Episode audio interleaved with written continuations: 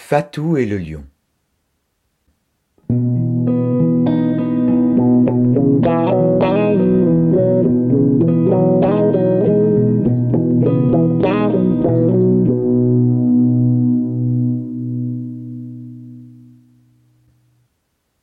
Quand Fatou se réveille, le soleil est déjà haut.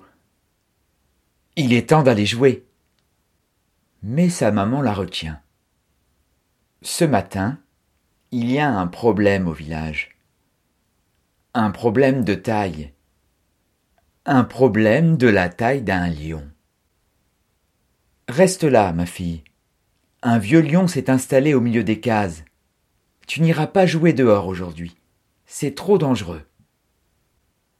Fatou se précipite à la fenêtre et découvre l'animal. La bête est allongée. Elle ne dort pas, elle a les yeux ouverts et regarde autour d'elle. Fatou n'a jamais vu un lion d'aussi près.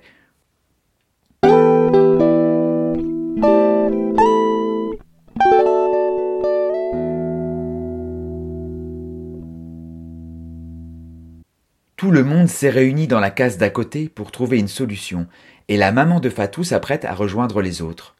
Fatou regarde par la fenêtre. Le lion ne bouge pas.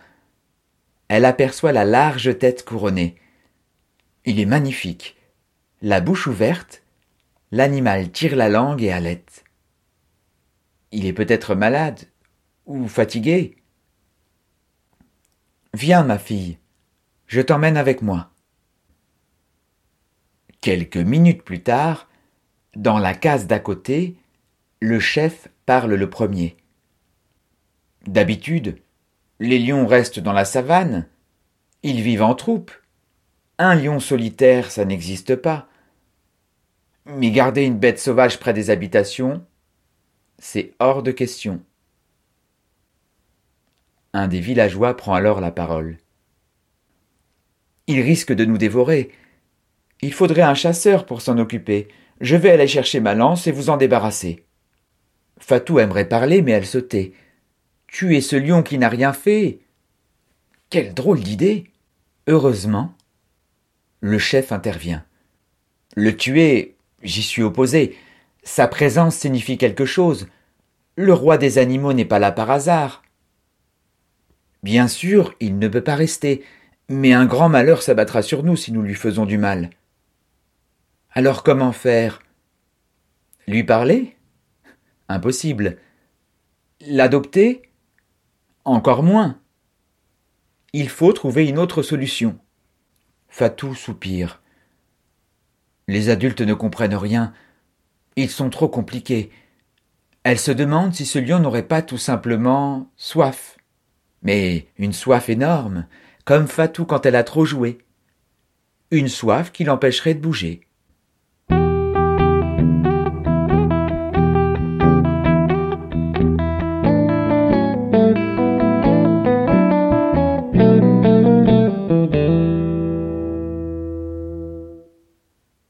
Pendant que les grands continuent de discuter, Fatou sort de la case sur la pointe des pieds. Elle va chercher une petite calebasse remplie d'eau. Lentement, elle s'approche du lion. Elle n'en a jamais vu d'aussi près. Elle n'en a jamais vu d'aussi gros. Fatou aime les animaux. Elle n'a pas peur, mais elle est très impressionnée. Son cœur bat vite.